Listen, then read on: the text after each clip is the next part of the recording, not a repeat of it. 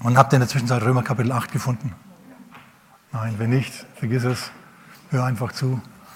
Okay, ähm, da heißt es in Vers 28, wir wissen aber, aus Erfahrung ist das Wort, wir wissen aber aus Erfahrung, dass denen, die Gott lieben, alle Dinge zum Guten mitwirken. Das heißt, alles, was hier passiert, sagt der Herr hier, Paulus, also der Herr durch Paulus, alles, was dir passiert, muss dir in irgendeiner Form zum Guten mitwirken. Wenn, so nennen wir unsere Botschaft jetzt hier, die erste heute Morgen. Alles muss dir zum Besten dienen, Komma, wenn, Punkt, Punkt, Punkt. Alles muss dir zum Besten dienen, weil es wäre ja gut, wenn er alles zum Besten dienen würde und müsste. Sagen wir immer einen Amen. Ja, das würde dich entspannen. Aber wir müssen weiterlesen. Das gilt nämlich nicht hundertprozentig für alle, sondern es gilt vor allem für Folgende. Nochmal. Wir wissen aber, dass denen, die Gott lieben, alle Dinge zum Besten mitwirken, das heißt zum Besten dienen müssen.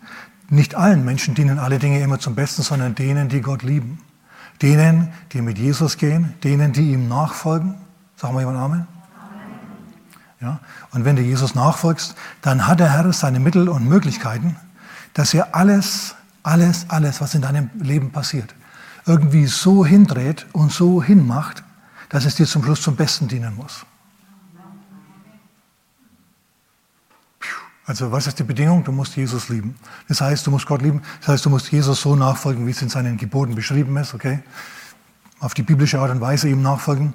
Und dann wird was mit dir passieren. Du wirst im Laufe der Zeit Jesus immer ähnlicher werden.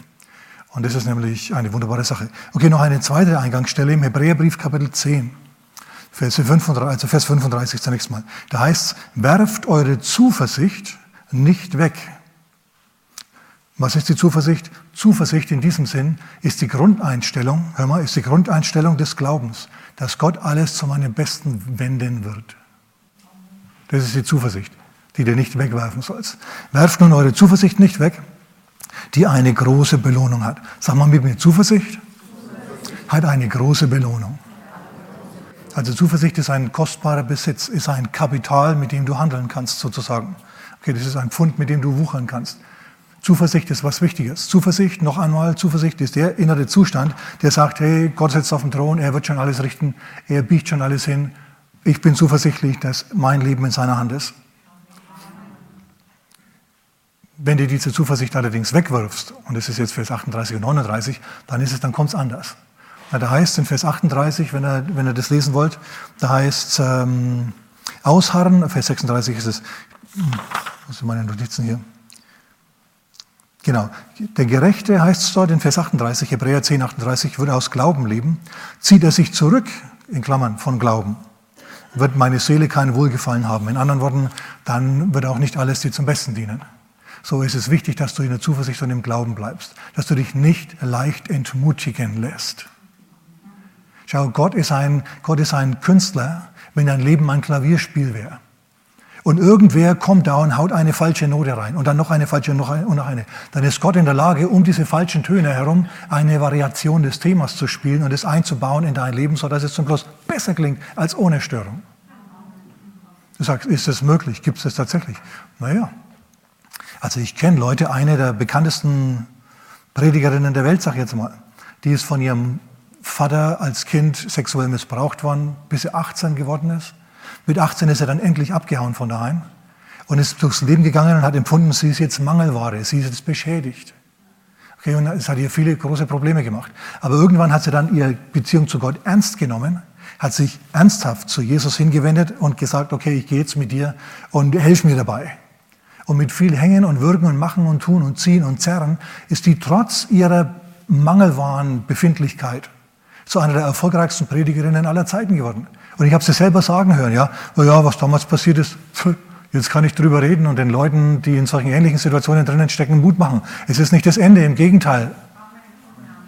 Der Herr wird es irgendwie verschlingen und was das Beste daraus machen. Schau, manchmal schaut es nämlich gar nicht so aus. Manchmal schaut es nicht so aus. Denk an, denk an Jesus. Denk an Jesus am Kreuz. Schau, diese ganzen wunderbaren Verheißungen, dass Gott unserer Not begegnet, dass er will, dass es uns gut geht. Ja, dass er unser, unser Heiler ist und dass er uns, dass seine Engel uns vorhergehen, vorausgehen und die Steine aus dem Weg räumen sozusagen, damit es leichter geht mit uns. Alle diese Weissagungen, alle diese Verheißungen, die gelten auch für Jesus. Glaubst du das? Definitiv. Aber es gibt dann noch diese Weissagung aus dem 1. Mose Kapitel 3, Vers 15. Nach gleich nach dem Sündenfall sagt Gott zur Schlange und Gott zur Eva, ich will Feindschaft setzen zwischen dir und, und der Schlange, zwischen deinem Samen und ihrem Samen. Und du oder der Same der Frau, er wird ihm den Kopf zermalmen, du wirst ihm die Ferse zermalmen. So, Ferse zermalmen ist was Unangenehmes, stimmt das? Aber es ist ein Riesenunterschied zwischen Ferse zermalmen und Kopf zermalmen. Ferse behindert dich, wenn sie zermalmt ist, aber ein zermalmter Kopf, der schaltet dich vollkommen aus. Und diese Weissagung hat sich auf Golgatha erfüllt. Wir sprechen heute auch über Köpfe und was in Köpfen drinnen ist und die Wichtigkeit von Köpfen. Köpfe stehen für Leiterschaft. Und viel zu viele von uns, hört mal zu, denken mit ihren Gefühlen. Danke für das donnernde Arm. ja, aber es stimmt trotzdem. Viel zu viele von uns denken mit ihren Gefühlen. Aber der Herr hat dir nicht deine Gefühle zum Denken gegeben, sondern deinen Kopf. Okay, aber jetzt zurück nach Golgatha. Schaut, du wirst ihm die Verse zermalmen und das Genaue ist an Golgatha passiert. Auf Golgatha hat der Teufel Jesus, indem er ihn ans Kreuz hat nageln lassen, die Verse zermalmen lassen. Und da war die Verse zermalmt. Aber ihr erinnert euch, das war der Schädelberg, richtig? Schädelberg, Golgatha, Schädelberg. Hat die Form eines Schädels gehabt und viele Schädel sind wahrscheinlich rumgelegen auf diesem Berg, weil das ja eine Richtstätte war. Es ist ja so, dass dort viele gerichtet wurden, die ganze Zeit. Mit Jesus allein sind nochmal zwei andere hingerichtet worden. Und die Toten, die hat man dann runtergerupft und liegen lassen. Und so sind die dann halt verwittert, sagen wir es mal so, ja. Und zum Schluss lagen da eben die Schädel rum. Sehr appetitlich. Da muss es gestunken haben, furchtbar. Nach Tod und Teufel und allem Möglichen. Und dieser Schädel, dieser, dieser Schädelberg, dieser Schädel symbolisiert die Schlange. Er symbolisiert den Fluch, er symbolisiert den Tod. Er symbolisiert alles, was mit dem Menschengeschlecht verkehrt ist, aber gleichzeitig auch das Haupt über alles. Und wir wissen ja, 2. Korinther Kapitel 4, Vers 4, im Moment ist der Teufel der Gott dieser Welt. Okay? Der hat seinen Einfluss hier. Und jetzt sind wir also auf Golgatha. Und dieser Schädel, der steht für das Haupt, für den Teufel, für den Fluch, für alles, was mit, Menschen, mit der Menschheit nicht, nicht stimmt, für die Sünde, für Krankheit, Elend, Armut, Tod, alle diese Dinge. Und jetzt kommt Jesus und der Teufel zerschmettert ihm einerseits die Ferse und es tut nicht gut. Wenn dir gerade die Ferse zerschmettert wird, dann sagst du, dann schreist du und sagst, mein Gott, wie soll mir das jemals zum Besten dienen? Warum? Weil du gerade in dem Schmerz des Moments gefangen bist. Ja, ist so. Also ich war schon öfter in Situationen, wo ich mir gedacht habe, ey, wie soll das jetzt bitte zum Besten mitwirken? Und dann nach einem Jahr oder nach zwei Jahren stellst du fest, ey, ja, genau, ja. Ey, mir sind die übelsten Sachen schon passiert. Ey, verschiedene Sachen, die kann ich euch gar nicht erzählen. Ja? Und, es, und der Herr hat es irgendwie alles benutzt und hat damit jongliert und gemacht und getan. Und plötzlich stelle ich fest, ja, da muss irgendwie ein System gewesen sein. Ne, als ich drin gesteckt habe, habe ich es nicht erkannt. Da war ich zu blind. Der Schmerz hat mich zu sehr geblendet. Die, der Stress des Moments hat mich zu sehr geblendet. Erst hinterher, als sich dann der Rauch verzogen hat, habe ich gemerkt, hey, ich stehe auf einer völlig neuen Ebene. Ich stehe auf einer Höhe, wo ich vorher nicht war. Ich bin jetzt auf einem neuen Level. Ja, und es fühlt sich gut an, wenn du auf einem neuen Level bist. Und genauso war es bei Jesus eben auch. Einerseits wurde ihm äh, die Ferse zerschmettert, er wurde gegeißelt, alle diese schlimmen Dinge wurden ihm getan. Im Widerspruch zum, zum, äh, zum, zu den Verheißungen, zu den guten Verheißungen Gottes. Aber es war notwendig, dass das passiert ist. Glaubst du das? Natürlich. So, schau, Jesus auf Golgatha, dem wurde die Ferse zermalmt, aber er selber, er hat das Kreuz genommen und mit dem Kreuz hat er dem Teufel den Kopf zermalmt. Ein für allemal. Hat der Teufel allerdings erst hinterher gemerkt. Nach der Auferstehung. Er hat gemerkt, hoppla, wir, wir halten jetzt mal diesen Stein hier zu. Ja, wir, wir sorgen dafür, dass die römischen Soldaten, die Regierung da die Hand drauf hat und die Priester und die, und die Tempelleute und die Religion, alle diese Leute. Wir wollen, dass, das, dass, der im, dass der im Loch bleibt, dass der im Felsen bleibt, dass der nicht mehr rauskommt. Aber es hat alles nichts geholfen. Ja, an Ostern ist die Tür aufgegangen, ein für alle Mal, und Jesus ist ausgebrochen. Und seitdem kannst du dich noch so verrammeln, er findet trotzdem zu dir. Hinter verschlossenen Türen. Wir haben da neulich mal drüber geredet. Amen. Preis dem Herrn. So, okay. Wir leiden also, das war eine Frage, die wir letzte Woche zugemeldet bekommen haben. Eine Frau aus der Schweiz hat gefragt, Pastor, verstehe ich das richtig? Wir leiden aus drei, aus drei Gründen, beziehungsweise Probleme haben drei Quellen. Einmal, Gott prüft uns. Zweitens, der Teufel versucht uns. Drittens, wir leiden für andere. Als Jesus auf Golgatha gelitten hat, hat er definitiv für andere gelitten. Sag mal jemand Amen. Er hat für andere gelitten. Er, wenn es nach ihm gegangen wäre, wenn's nach, wenn ihm sein, sein Wohlbefinden und seine Bequemlichkeit das Wichtigste gewesen wäre, wenn Jesus seine Bequemlichkeit das Wichtigste gewesen wäre, wäre er im Himmel geblieben, hätte die Füße auf den goldenen Schemmel hochgelegt, hätte sich von einem Engel da Wind zufächeln lassen und, und von einem anderen Weintrauben in den Mund werfen lassen. Aber das hat er nicht gemacht. Stattdessen hat er sich all diese Dinge entäußert, wissentlich und willentlich, ist Mensch geworden. Gott ist Mensch geworden, hat Sklavengestalt angenommen und hat dann unauffällig unter den Leuten gelebt. Unauffällig unter den Leuten gelebt. Unauffällig. Überleg dir mal, dein Nachbar ist Gott und du merkst es nicht.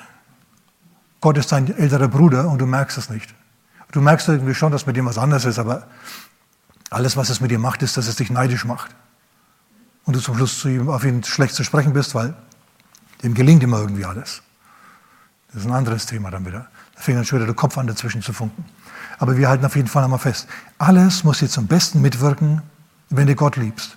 Schau, Jesus hat für andere gelitten, weil er die Menschen geliebt hat und weil er Gott geliebt hat. Stimmt das? Und wir alle, hör mal, wir alle leiden, hoffe ich, um andere willen oder für andere. Schau, du gehst auf die Arbeit, vielleicht ist der Job jetzt nicht der beste, aber du machst es trotzdem, weil du einerseits nicht von Stütze leben willst und andererseits deine Familie Essen auf dem Tisch braucht. Okay? Du arrangierst dich damit, dass du jetzt da arbeiten musst, könntest ja auch die Füße hochlegen und Gott einen guten Mann sein lassen und deine Familie schauen lassen, was er macht. Stattdessen machst du das nicht. Stattdessen musst du auch arbeiten gehen. Und ja gut, und ist mit einem Maß von Leiden durchaus verbunden. Das kann sein, weil manchmal ist das ja ziemlich stressig. Ja? So, du leidest für andere und das ist nicht schlecht. Ähm, also Jesus hat für uns gelitten im Erlösungswerk. Paulus zum Beispiel hat auch für andere gelitten. Er sagt im Kolosserbrief Kapitel 1, Vers 24, ich erfülle jetzt noch, was an Leiden aussteht für seine Gemeinde. In anderen Worten die Tatsache, dass er in Städte gegangen ist, dort gepredigt hat, dort oft blutig verfolgt worden ist, sodass er fliehen musste. Er sagt, ja, das ist Leiden, Predigen unter Verfolgung, das ist Leiden, gut, aber ich mache das gern. Denn äh, das ist notwendig, damit die vielen zu Jesus kommen können, gerettet werden. So, der hat gelitten, weil, weil er wollte, dass andere gerettet werden. Das ist gut.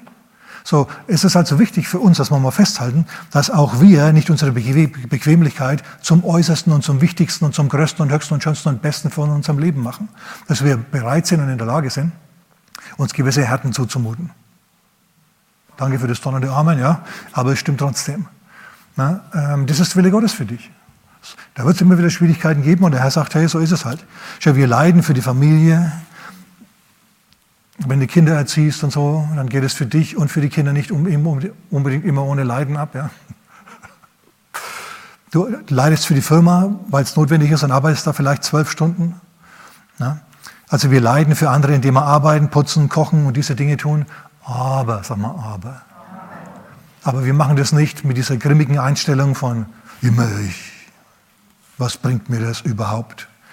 Sondern wir halten fest, was in unserem Kopf, was im Kolosserbrief steht, ja, Kapitel 3, Vers 24, wir kriegen dafür Lohn vom Herrn. Ihr wisst, dass ihr als Lohn vom Herrn das Erbe empfangt, heißt es da. In anderen Worten, Gott, Gott belohnt dich dafür, dass du für andere leidest. Nochmal, Gott belohnt dich dafür, dass du für andere leiden tust. Okay. Das ist gut und wichtig, dass du das mal festhältst. Der Herr wird dir immer wieder verschiedene Sachen abverlangen. Und das magst du dann und dann leidest du da halt ein bisschen. Aber zum Schluss belohnt er dich. Ist Jesus belohnt worden für sein Leiden am Kreuz?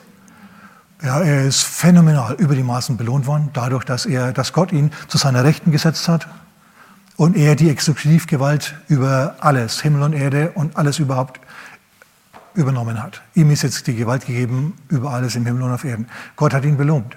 Und Gott belohnt auch dich. Wenn du die Zuversicht nicht wegschmeißen tust, sondern beibehältst. Du musst also bei deiner Zuversicht bleiben. Du musst die Zuversicht festhalten. Dreh dich mal zu deinem Nachbarn und sag, halt die Zuversicht fest.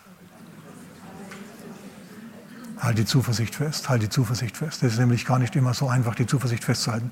Wir alle haben immer wieder die Lust, die Zuversicht nicht festzuhalten und wegzuschmeißen.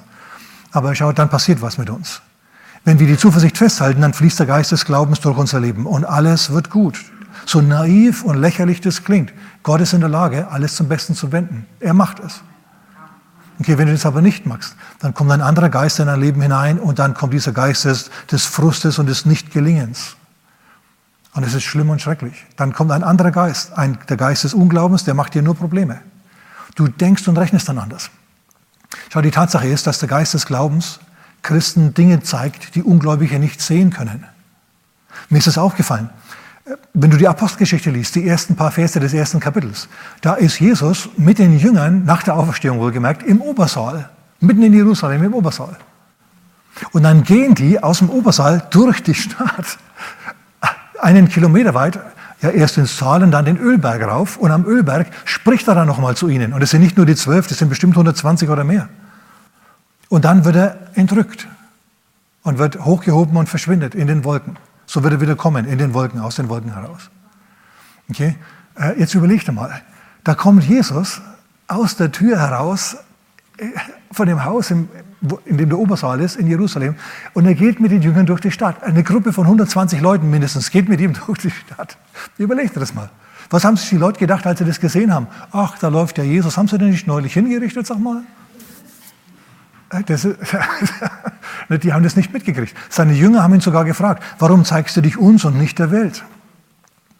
Weil der Geist des Glaubens den Christen andere Dinge zeigt und sehen lässt als den Ungläubigen. Die Ungläubigen haben ihn nicht sehen können, aufgrund ihres Unglaubens. Die müssen erst zum Glauben kommen, bis dann diese Welt aufgeht für sie, bis die Augen geöffnet werden, sie geöffnete Augen des Herzens haben und sie plötzlich mit Gott rechnen.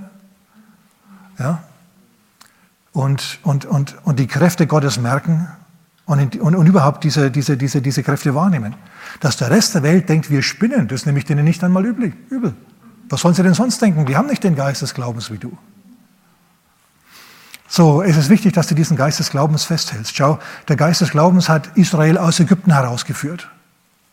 Und sie sind mitgegangen und sie sind durchs Rote Meer gegangen und haben gesehen, links und rechts die Wände aus Wasser, sie sind durchs Rote Meer gezogen. Das war alles wunderbar. Das war prima. Dann, dann hat Gott sie durch die Wüste wandern lassen.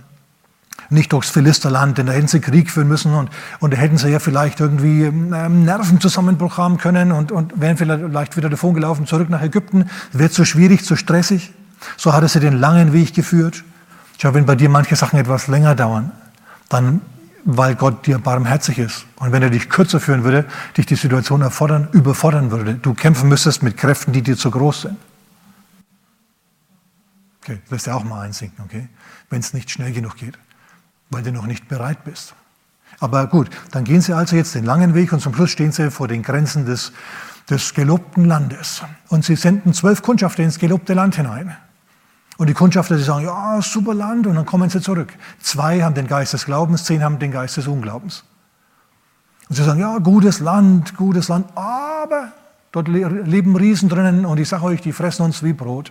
Und das kannst du nachlesen im äh, 4. Mose Kapitel 13 am Ende des Kapitels. Sie brachten ein böses Gerücht auf. Ein böses Gerücht. Nicht die Wahrheit, sondern ein böses Gerücht. Ja, man kann mit Gerüchten Leute manipulieren, die nennt man, das nennt man dann Propaganda. Okay, man kann Sachen aufblasen, die es überhaupt nicht gibt. Und die Sache ist, wenn du mit dem Geist des Glaubens nach Kanaan blickst, dann siehst du zwar dort hinten die Riesen, die sich da gegenseitig ja die Felsbrocken zuwerfen. Ja, und die Erde bebt. Und du sagst, wow. Dann sagst du, aber hey, die, die sind nichts, sind die für unseren Gott. Wenn du aber den Geist des Unglaubens hast, dann magst du es wie die Israeliten, die werfen Dreck in die Luft, ja, und zerreißen sich die Kleider und schreien und weinen.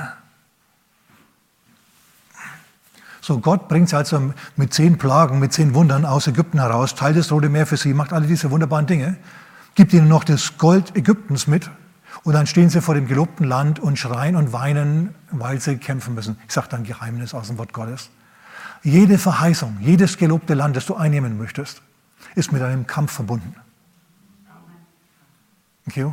Jede Verheißung ist mit einem Kampf verbunden. Und Kampf bedeutet, dass es hin und her geht, dass es Schläge setzt.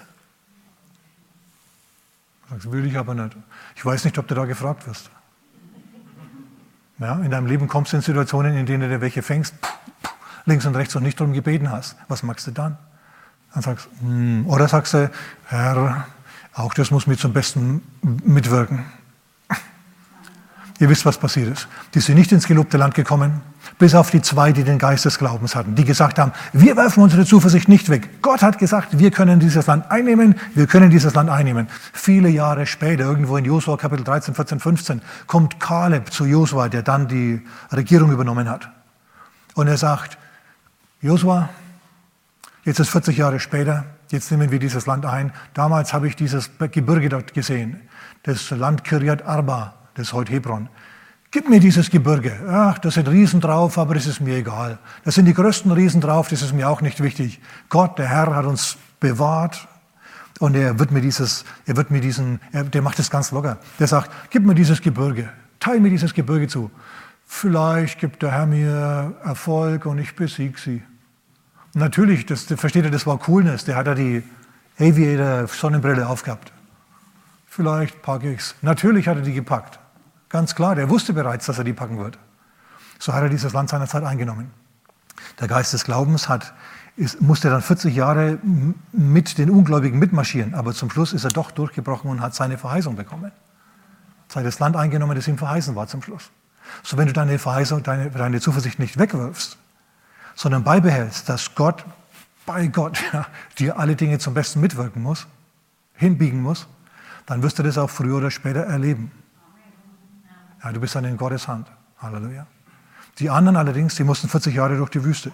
Ja, Gott hat sie auch versorgt mit Manna, mit allem Möglichen, mit, mit Feuersäule und Wolkensäule, mit Klimaanlage in anderen Worten. Alle diese wunderbaren Dinge, aber sie sind nicht ins gelobte Land gekommen. Um ins gelobte Land zu kommen, um die Verheißungen Gottes einzunehmen, brauchst du den Geist des Glaubens und darfst deine Zuversicht nicht wegwerfen. Ja, okay, Probleme kommen, weil Gott uns prüft oder weil der Teufel uns versucht. Was ist denn jetzt Sache? Oft ist es so, dass beides Hand in Hand geht miteinander. Der Teufel versucht dich und Gott prüft dich zur gleichen Zeit. Woher weiß ich das? Weil ich Matthäus Kapitel 4, Vers, ähm, ab Vers 1 gelesen habe. Dort heißt es, pass mal auf, was da passiert. Ähm, Kapitel 3, jetzt Ende des Kapitels 3. Jesus ist gerade von Johannes dem Täufer getauft worden. Der Himmel ist aufgegangen, die, die Geistestaufe, er hat die Geistestaufe empfangen, der Heilige Geist ist auf ihm. Und es kommt aus dem Wasser raus, der Himmel geht nochmal auf und Gott sagt zu ihm, dies ist mein geliebter Sohn, von, an dem ich Wohlgefallen gefunden habe. Johannes der Täufer stellt sich hin und sagt, dieser ist das Lamm Gottes, das die Sünden der Welt wegnimmt. Also ich meine, hey, Gunst über Gunst über Gunst. Und als Johannes der Täufer das sagt, ja, schauen natürlich alle seine Jünger, die vielen Tausende, die da sind, wupp wie einer, wupp rüber auf Jesus. Oh, da hat gerade eine, ähm, eine, Empfehlungs, ein, eine Empfehlung bekommen, ein Empfehlungsschreiben sozusagen vermacht bekommen, Jesus. So, wir müssen also sagen, für Jesus läuft alles super. Von den wichtigsten Predigern seiner Tage wird er als noch größerer wahrgenommen und bekannt gemacht. Wäre doch super, oder? Und äh, außerdem tut sich der Himmel auf und Gott spricht. Und alle hören es und sie sagen, oh, der muss wirklich was Besonderes sein. Dann kommt der Heilige Geist Gottes drunter und umgibt dich und salbt dich und du fühlst dich, wenn du im Himmel wärst. Also in anderen Worten, alles, alles läuft gut für dich. Alles läuft genau nach Bilderbuch. Und dann kommt der Geist Gottes und er gibt dir einen starken Impuls. Einen so starken Impuls, dass es dich förmlich treibt. Und er treibt dich hinaus in die Wüste. Und dann lies mal, was da steht. Marco, äh, Matthäus Kapitel 4, Abvers 1. Und der Geist trieb ihn in die Wüste hinaus, um von dem Teufel versucht zu werden. Also jetzt geht alles gut für ihn. Für Jesus läuft alles super. Und jetzt wird er vom Geist Gottes in die Wüste hinausgetrieben, um versucht zu werden. In anderen Worten, jetzt steht er plötzlich in der Wüste. Dort ist kein Mensch mehr, der irgendwie was an ihm findet, der ihm, der ihm sagt, hey, du bist der Größte, du bist der Sohn Gottes oder, oder du bist das Lamm Gottes. Keiner macht mehr Werbung für ihn, keiner will ihn hören. Auch Gott vom Himmel her bleibt stumm, nichts. Jetzt steht er da, ein, zwei, zehn, zwanzig, dreißig, vierzig Tage in der Wüste. Und wohlgemerkt, es passieren zwei Dinge. Gott prüft ihn, der Teufel versucht ihn. Gott will ihm die Tür zu seinem Messiasdienst jetzt endgültig aufschließen, zu großer Vollmacht, dass er zu großer Vollmacht durchdringt massiver, manifester Vollmacht. Und der Teufel will natürlich ihn kurzschließen. Was wird passieren? Das kommt jetzt nicht auf Gott an und nicht auf den Teufel an, sondern es kommt jetzt auf Jesus an. Und es kommt im kritischen Fall auch auf dich an. So, Jesus ist also in der Wüste und, und er wird jetzt versucht. Und überlegt mal, Israel ging in der Wüste umher und es wurde, von, es wurde mit Manna gespeist. Aber Jesus ist jetzt 40 Tage in der Wüste. Er weiß, er ist im Willen Gottes. Gott hat ihn hierher getrieben. Aber er kriegt kein Manna, nichts kriegt er, gar nichts. Er fastet diese ganze Zeit. Und jetzt ist die Frage, wie wird Jesus reagieren? Wird er murren wie die Israeliten und sich beschweren, so hungrig, was bringt denn das, Gott nachzufolgen? Wird er seine Zuversicht wegwerfen oder was wird er machen? Dann kommt der Teufel und versucht ihn in Bezug auf Essen. Ja. Und Jesus widersteht. Er sagt, ach du, jetzt muss ich halt mal ohne auskommen. Der Mensch lebt nicht vom Brot allein, sondern von jedem Wort, das vom Mund Gottes ausging. Und wenn Gottes Wille für mich ist, ist, dass ich in der Wüste bin, unerkannt und alleine unter Schlangen und Skorpionen, dann ist es halt so. Oder das nächste, wird Jesus sich dazu entschließen, ähm, berühmt und bekannt zu werden, um dann mit seiner Bekanntheit irgendwie was zu machen? In anderen Worten, will er sein Ego nähern durch den Beifall der Massen würde von der Zinne des Tempels springen, würde versuchen, berühmt zu werden, weil immerhin war David der König, ja, der geringer ist als jetzt der Messias hier, der war immerhin ein Hitparadenstar. Ja, der hat Lieder gesungen und alle haben ihn gekannt und er war beliebt und so. Und Jesus kennt kein Mensch. Ein paar Schlangen, ein paar Skorpione, die wilden Tiere. Oder wird er, wird er, wird er, wird er seine Ziele mit Gewalt durchsetzen? Ja, wird er wie, wie, wie, wie, äh, wie Mose wenn er die Gelegenheit hat, einen Ägypter erschlagen. Das heißt, wird er nach Rom gehen und den Kaiser erschlagen, wenn der Teufel ihm hilft. Brennt er vor Ehrgeiz? Oder was macht er? Und Jesus sagt, nö, du, ich werde keinen Ägypter erschlagen. Ich werde nicht hier mit Gewalt und mit militärischen Mitteln versuchen, mir den Thron der Welt zu erobern. Ich werde es Gott machen lassen. Gott wird mich befördern oder ich bleibe unbefördert. Ja. Ich werde Gott anbeten und niemanden anderen. Und dann merkt der Teufel, okay, gut, da komme ich nicht durch. Weder sein Ehrgeiz kann ich, seinen Ehrgeiz kann, es kann ich missbrauchen, noch seine Triebe, weil das sind nämlich die Dinge, an denen du auch versucht wirst. Deine Triebe, hier essen und trinken, Sexualität gehört dazu. Ja, das sind Dinge, an denen du versucht wirst. Äh, dein Ehrgeiz und dann dein Ego, deine Popularität. Ist die dir so wichtig, dass du, dass du Kompromisse machst und den Leuten erzählst, was sie hören wollen, anstatt was sie brauchen? Ja, du musst sie mit der Wahrheit konfrontieren und mit nichts anderem. Danke für das donnernde Amen, es stimmt trotzdem. ihr dürft ja nur die Lippen bewegen, Entschuldigung, alles klar. Okay, gut, aber jetzt lass mich, in den, lass mich den, den Rest der Zeit noch ein wenig über, über Köpfe reden. Köpfe, dein Kopf ist wichtig. Sag mal mit mir. Gott ist mit mir in der Krise. Und jetzt dreh dich mal zu deinem Nachbarn und sag, du wirst siegen. Du wirst siegen. Es ist von Gott beschlossen über dich, dass du siegen wirst. Aber jetzt lass mich über Köpfe reden. Lasst uns mal, äh, ich habe jetzt noch verschiedene Schriftstellen. Lasst uns mal zum, zum Epheserbrief Kapitel 6 gehen. Verse 11 und Vers 17 sind wichtig für uns. Im Epheserbrief ab Kapitel 6, ab Vers 10 ist die Rede von, von der Waffenrüstung Gottes. Und diese Waffenrüstung sollst du anziehen, na, wozu? Damit ihr am Tag der Anfechtung stehen, widerstehen und wenn ihr alles ausgerichtet habt, stehen könnt. Was ihr manchmal brauchst, ist Steherqualitäten. Wenn es in der Firma wieder mal rund geht und du Lust hast, alles hinzuschmeißen, dann lauf nicht davon, sondern bleib stehen. Das sagt dieser Vers hier aus. Wenn ihr gekämpft habt und widerstanden habt, dann bleibt stehen. Stehen bleiben ist wichtig. Manchmal langt, langt schon, dass du gar nicht mehr kämpfen tust, sondern einfach nur stehen bleibst, präsent bleibst. Ja, ich schmeiß diesen Job nicht schon wieder hin. Ich habe erst drei im letzten Monat hingeworfen. Diesmal bleibe ich dabei. Oder genauso in deiner Ehe, schau. Du denkst, Mann, hm, die so launisch und überhaupt, ja, und, und überhaupt und, und, und, und die Kollegin. Und, was, wenn du einfach bleibst? Wenn du einfach bleibst. Ihr streitet, ihr macht, ihr tut, aber eines, bleib, eines bleibt, du bleibst, du bleibst stehen und, und, und, und gehst nicht weg. Basta. Ja? Was der andere macht, weißt du nicht. Aber du hast für dich vor, dir vorgenommen, hey, ich bleibe stehen, basta, bleib. Ich kämpfe gar nicht groß, sondern ich bleibe einfach. Manchmal langt schon, wenn du einfach bleibst. Da, da, da, da, da. Und dann Vers 17, auf den will ich jetzt eigentlich raus. Äh, gibt es viele Elemente der Waffenrüstung, auf denen den ich rauswähle, ist der Helm des Heils. Der Helm des Heils schützt was? Den Kopf. Mit dem Kopf denkst du, richtig? Mit dem Herzen fühlt man. Aber wir bleiben jetzt mal beim Kopf. Schau, du kannst, du kannst dich aus deinen Problemen, hör mal zu, nicht herausheulen oder heraussorgen. Du liegst nachts wach. Mitten in der Nacht wirst du wach und, und, und machst dir Sorgen. Was wenn? Und was, was wenn? Und, und, und überhaupt und oh, ist es nicht so und so. Und, und dann liegst du wach und denkst über deine Probleme nach und fühlst akut deine, deine Sorgen und weißt du, was dir das bringt? Gar nichts, nichts. Du musst deine Probleme mit deinem Kopf angehen und nicht mit deinen Gefühlen. Schau, es ist nämlich so, dass es sein kann, hör mal, es ist so, dass es sein kann, dass du eine Lüge glaubst, dass du in Panik verfallen bist aufgrund von schlicht und einfach Lügen, Vernünfteleien, die man dir vorgesetzt hat, die der Teufel dir vorgesetzt hat. Das schlimmste Szenario malte dir aus nachts, wenn du wach liegst. Und da hast du dann Lust, deine Zuversicht wegzuwerfen. Aber da ist es dann wichtig in der Mitternacht, dass du es machst wie Paulus und Silas im Gefängnis.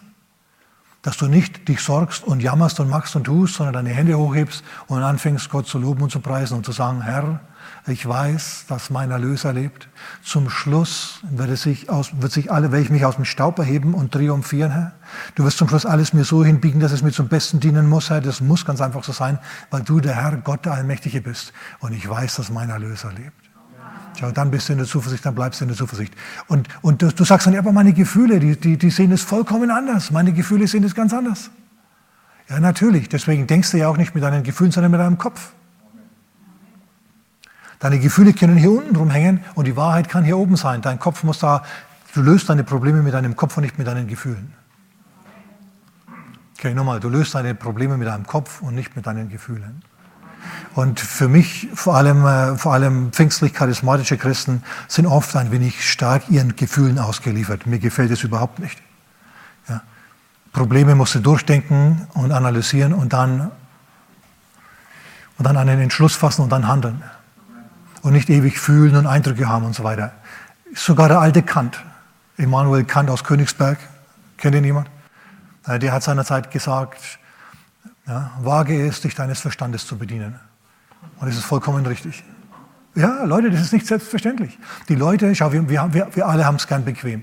Die Leute glauben gern das, was die Mehrheit glaubt. Sie laufen gern mit der Mehrheit mit. Aber ich sage mal eins, wenn du mit, der, mit dem breiten Strom folgst, Jesus sagt über den breiten Strom, dass er zum Verderben führt. Und der Weg, der zur Wahrheit führt, ist schmal. So in anderen Worten, ja, da gibt es einen Kampf. Und du musst, du musst in der Lage sein, hör mal, gegen den Strom zu schwimmen. Ich sage dir mal was in der Zukunft, die uns blüht, wenn nicht irgendwie was passiert und wenn der Herr nicht eingreift, wirst du noch auf ganz andere Weise den schmalen Weg gehen müssen als bisher. Du sagst, Mensch, mit dieser Pandemie und so weiter, da muss man ja wirklich sich Gedanken machen und alles Mögliche. Es werden Zeiten kommen, an denen du dir möglicherweise, an denen das hier jetzt nur ein Trainingsdurchlauf war. Okay? Wo man dann ernsthaft von dir verlangt, dass du Jesus verleugnest oder Nachteile, ernsthafte, echte Nachteile in Kauf nimmst. Bist du dann bereit, die Nachteile in Kauf zu nehmen? Beantworte diese Frage jetzt schon für dich. Denn in Wirklichkeit ist es nämlich so, dass du gar keine Nachteile kriegst dann, sondern weil du mit Gott gegangen bist, vielleicht kurzfristig Nachteile hast, aber langfristig im Segen landest. Das ist, jetzt ist die Zeit. Schaut, äh, diese, diese Corona-Politik, die, die sorgt dafür, dass Sachen in Bewegung kommen und dass man sich Gedanken machen muss, dass man selber denken muss und zu Schlüssen kommen muss und die dann durchziehen muss. Und dann stehen muss für seine Überzeugungen. Du musst lernen, für deine Überzeugungen zu stehen, denn in der Zukunft wird es wirklich, wirklich von dir verlangt werden. Auf einer ganz anderen Ebene jetzt noch als jetzt. Okay, gut. Preis dem Herrn. Lass mir noch was über Köpfe sagen. Köpfe. ähm, 2. Korinther Kapitel 10, in den Versen 4 und 5, die lese ich euch noch vor. Das sind bekannte Schriftstellen, aber ich schließe jetzt mit ein paar Highlights ab hier. Da heißt es, die Waffen unseres Kampfes sind nicht fleischlich, sondern mächtig zur Zerstörung von Festungen. So zerstören wir Vernünfteleien, Gedankengebäude. Hier heißt es nicht, so zerstören wir negative Emotionen, so bessern wir unsere Gefühlswelt auf. Das steht da nicht da, sondern das ist die Rede von, von Vernünfteleien, von Dingen, die dir als wahr präsentiert werden, aber in Wirklichkeit falsch sind. Und jede Höhe, die sich die gegen die Erkenntnis Gottes erhebt und nehmen jeden Gedanken gefangen unter den Gehorsam Christi, mal bis hierher. Da heißt jetzt nicht, wir nehmen jedes Gefühl gefangen, sondern wir nehmen jeden Gedanken gefangen. Nimm deine Gefühle mal nicht so ernst. Ernsthaft, ich meine das wirklich. Ich habe ein Bibelprogramm und wenn ich das aufrufe, also auf dem Telefon, dann kommt, wie fühlst du dich heute? Und ich denke mir, hey, das geht euch einen feuchten Kehricht an, wie ich mich fühle. Ja, ich sag, ich sag zu mir auch selber nicht, wie ich mich fühle, sondern ich fühle mich gut. Basta, Punkt aus. Okay, ich weiß, dass mein Erlöser lebt und das langt mir. Weil meine Gefühle, hör mal zu, das kommt drauf an. Deine Gefühle sind heute mal hier, morgen mal da. Dann fühlst du dich mal richtig gut und willst es direkt im Kalender anstreichen, weil du dich so selten so richtig gut gefühlt hast. Und dann schleppst du dich wieder durchs Leben und hast wenig positive Emotionen. Hey Leute, das ist nicht, so, so gestaltet man sein Leben nicht. Auf der Jagd nach guten Gefühlen, das ist zu wenig. Du brauchst Sinn und Bedeutung in deinem Leben. Ja? Du musst dir in den Spiegel schauen können mit dem, und dich anschauen können, weil du gutes Gewissen hast. Und diese Dinge, die sind wichtig. Viel wichtiger, als was deine Emotionen zurzeit im Moment gerade sagen. So, Gedanken. Ja, und Leute, wir sind viel zu sehr, oft noch viele von uns sind viel zu sehr mit ihren Gefühlen verheiratet. Oh, ich fühle mich heute nicht danach, ja. Und, und überhaupt, und vielleicht ist es mir morgen wieder besser und ich bin traurig im Moment. Interessiert es irgendjemanden? Und je mehr du sagst, ich bin traurig, desto trauriger wirst du, weil jetzt hast du das bekannt gemacht, jetzt musst du traurig sein.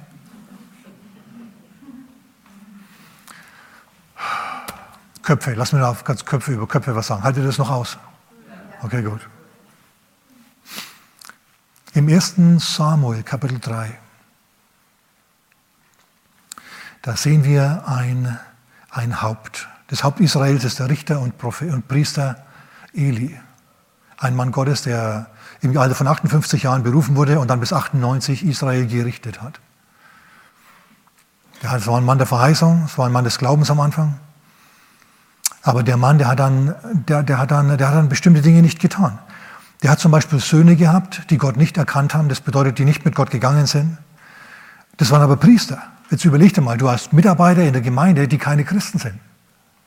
Und die haben dann auch entsprechend weltlich gelebt. Die haben die Geber, dort muss man ja Opfertiere geben, ja, und die haben dann also einen Teil von dem Opfer einfach zack, den Leuten weggenommen. Den Priesterteil, den haben die schon genommen, bevor er überhaupt gekocht war und geopfert worden ist. Also die haben, die, die haben Schindluder getrieben mit den Opfern des Herrn. Und ihr Vater hat ihnen nicht gewehrt. Und ein Prophet kam vorbei und hat gemeint, ja, was machst du da? Du bist sentimental. Ja, du erlaubst deinen Söhnen Dinge, die nicht in Ordnung sind. Du musst, die, du musst irgendwie da ein Machtwort sprechen oder so. Ihr mästet euch an den Gaben des Volkes Gottes. Das ist nicht richtig. Und, und dieser Mann, der ganz Israel vorstand und 40 Jahre Israel gerichtet hat, der hat aber nichts gemacht. Der hat mit seinen Gefühlen seine Kinder angeschaut und hat ihnen gelassen. Er hat sie ab und zu, ab und zu hat er ihnen mal eine auf die Finger gegeben, hat gesagt, das dürfen wir nicht, sollte doch nicht. Aber die waren wirklich übel drauf. Die haben sich an den, an den Mitteln äh, bedient, die haben mit den Mitarbeiterinnen gepennt. Ja, ganz furchtbar. Ich meine, reinweise, das war schlimm, schlimm, schlimm. Und mit, mit, mit dem Haupt, mit dem Eli ist dann was passiert. Der hat immer schlechter gesehen, bis er zum Schluss blind war. Schaut, Haupt, Kopf, blind. Außerdem heißt es weiter in Kapitel 3, Vers 1 dann, in jenen Tagen war ein Wort Gottes oder eine Vision selten. So, du hast jetzt also ein Haupt, nämlich Eli, der ist blind und er spricht nicht mehr das Wort Gottes.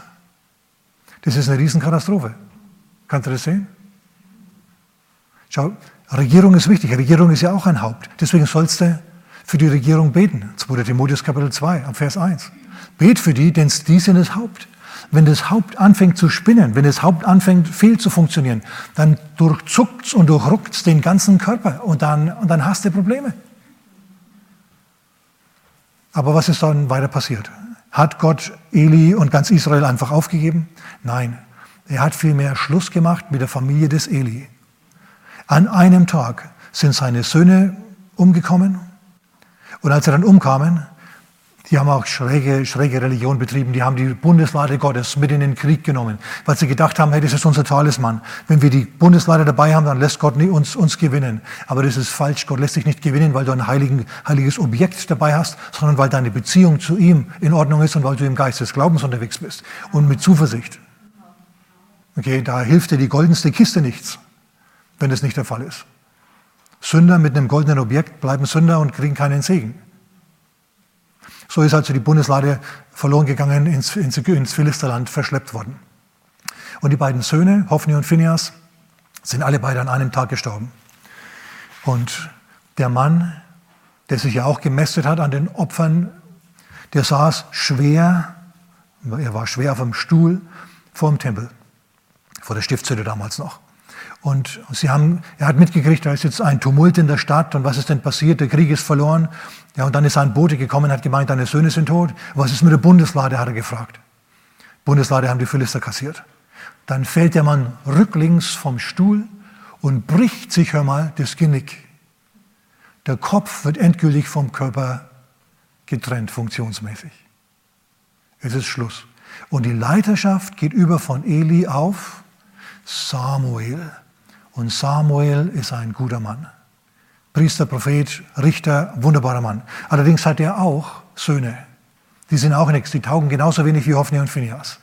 Und als er die zu, zu, zu Richtern machen will, als, als Samuel dann alt ist, akzeptieren die Leute die nicht. Und Samuel haut sie auch davor und sagt, hey, weg mit euch. Und dann kommt wieder ein anderer, dann kommt Saul und dann David und so weiter. Köpfe, es ist wichtig. Kopf, Kopf, was mit deinem Kopf passiert. Schau, Johannes der Täufer hat seinen Kopf verloren, bevor er seinen Kopf verloren hat. Was meine ich damit? Matthäus Kapitel 11, Vers 1, ab Vers 1. Jesus hält gerade einen Heilungsgottesdienst ab. Und er heilt Lahme und Blinde und Taube und es passieren wunderbare Dinge. Fantastisch. Und die Jünger von Johannes kommen. Johannes hat ihnen eine Frage mitgegeben aus dem Gefängnis. Johannes ist nämlich im Gefängnis. Und er sagt, Entschuldigung, Jesus, mal ganz kurz, dürfen wir dich gerade mal unterbrechen bei deinem Heilungsgottesdienst. Johannes der Teufel lässt uns ausrichten. Bist du's oder sollen wir auf einen anderen warten? Johannes der Täufer hat seine Zuversicht weggeworfen. Er, der gesagt hat, das ist das Lamm Gottes, das die Sünden der Welt wegnimmt, der sagt jetzt, ob ich mich wohl getäuscht habe? Habe ich mich getäuscht, weil dieser Messias, der ist so ganz anders, wie ich gedacht habe? Und Jesus sagt, schaut mal, was passiert. Lahme gehen, Blinde sehen, wunderbare Dinge passieren, den Armen wird das Evangelium gepredigt und dann sagt Jesus weiter, und wohl dem, der keinen Anstoß an mir nimmt. Wohl dem, der sich nicht an mir ärgert. Mit diesem Wort gehen sie zurück zu Johannes, dem Täufer, ins Gefängnis. Was sagt mir das? Dass Johannes echt gekämpft hat. Wirklich, wirklich gekämpft hat. Und zum Schluss nicht mehr wusste, wo ihm der Kopf steht. Naja, und dann hat er seinen Kopf verloren. Einerseits, er ist natürlich jetzt beim Herrn ganz klar, war ein wunderbarer Mann. Andererseits ist aber die ganze Dynamik, geistliche Dynamik jener Zeit, die Leiterschaft, ist endgültig vom Johannes auf Jesus übergegangen. Ja, das geistliche Israel hatte ein neues Haupt, nämlich Jesus. Und das andere Haupt, das ist zum Herrn gegangen. So Köpfe sind wichtig. Und mit dem Kopf denkst du, lass also dein Leben regiert werden, mehr von deinem vernünftigen Denken und nicht so sehr von, von deinen Gefühlen. Richtig nicht so sehr nach dem, was andere denken, sondern wage es, dich deines, wage es, dich deines Verstandes zu bedienen. Und bleib beim Geist des Glaubens und wirf deine Zuversicht nicht weg, die eine große Belohnung hat. Amen. Amen. Vater, wir danken dir, dass du uns anlächelst, Herr. Vater, wir sind gewaschen im Blut Christi. Wir haben Jesus in unser Leben eingeladen. Wer das noch nicht getan hat und mich hört, der kann es jetzt tun. Wir beten mal alle miteinander. Vater Gott, vergib mir meine Sünden. Rechne mir meine Missetaten nicht zu. Wasche mich rein im Blut Christi. Jesus, sei mein Herr. Komm in mein Leben, ich folge dir nach. Amen. Und wenn du das jetzt mitgebetet hast, bist du von neuem geboren, hast deine Beziehung zu Gott und bist unterwegs in Richtung Himmel, dann wirf deine Zuversicht nicht weg. Gott wird alles in deinem Leben zum Besten wenden.